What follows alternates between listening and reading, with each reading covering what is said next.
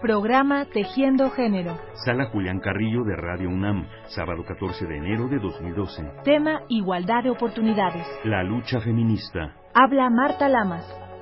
Bueno, yo diría que la definición de feminismo es la lucha para que la diferencia sexual no se traduzca en desigualdad social, económica y política.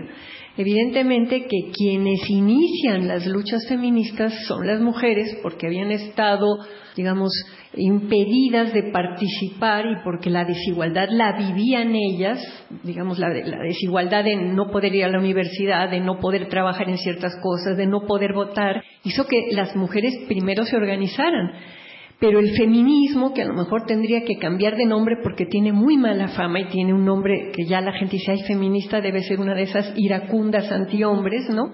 El feminismo también ha planteado que los hombres viven una forma de opresión, ¿no? Y que la construcción de la masculinidad también les limita sus potencialidades y sus capacidades en otros terrenos. Entonces, el feminismo, para empezar, hay los feminismos, no hay un solo feminismo, y entre las tendencias, sí, hay feminismos, digamos, más sensatos e incluyentes y que se dan cuenta que como seres humanos, hombres y mujeres, vivimos estas imposiciones, estereotipos, opresiones que se construyen recíprocamente.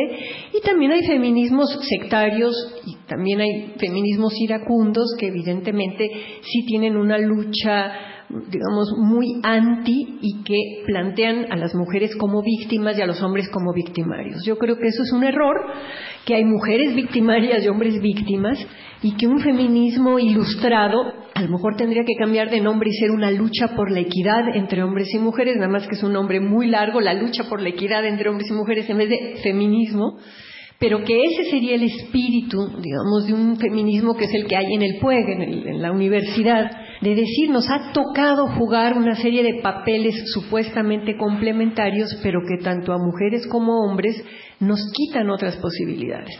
Y el reconocer la diversidad humana y la posibilidad como seres humanos de hacer muchísimas cosas, eso te la va a salirte de una concepción esencialista. No es que haya una esencia de mujer y una esencia de hombre, sino que hay una condición humana compartida, pero con una sexuación distinta. Y eso introduce una problemática específica. Marta Lamas, programa Tejiendo Género, 14 de enero de 2012. Igualdad entre mujeres y hombres. Nuestra manera de ser Pumas. Programa Universitario de Estudios de Género, PUEG.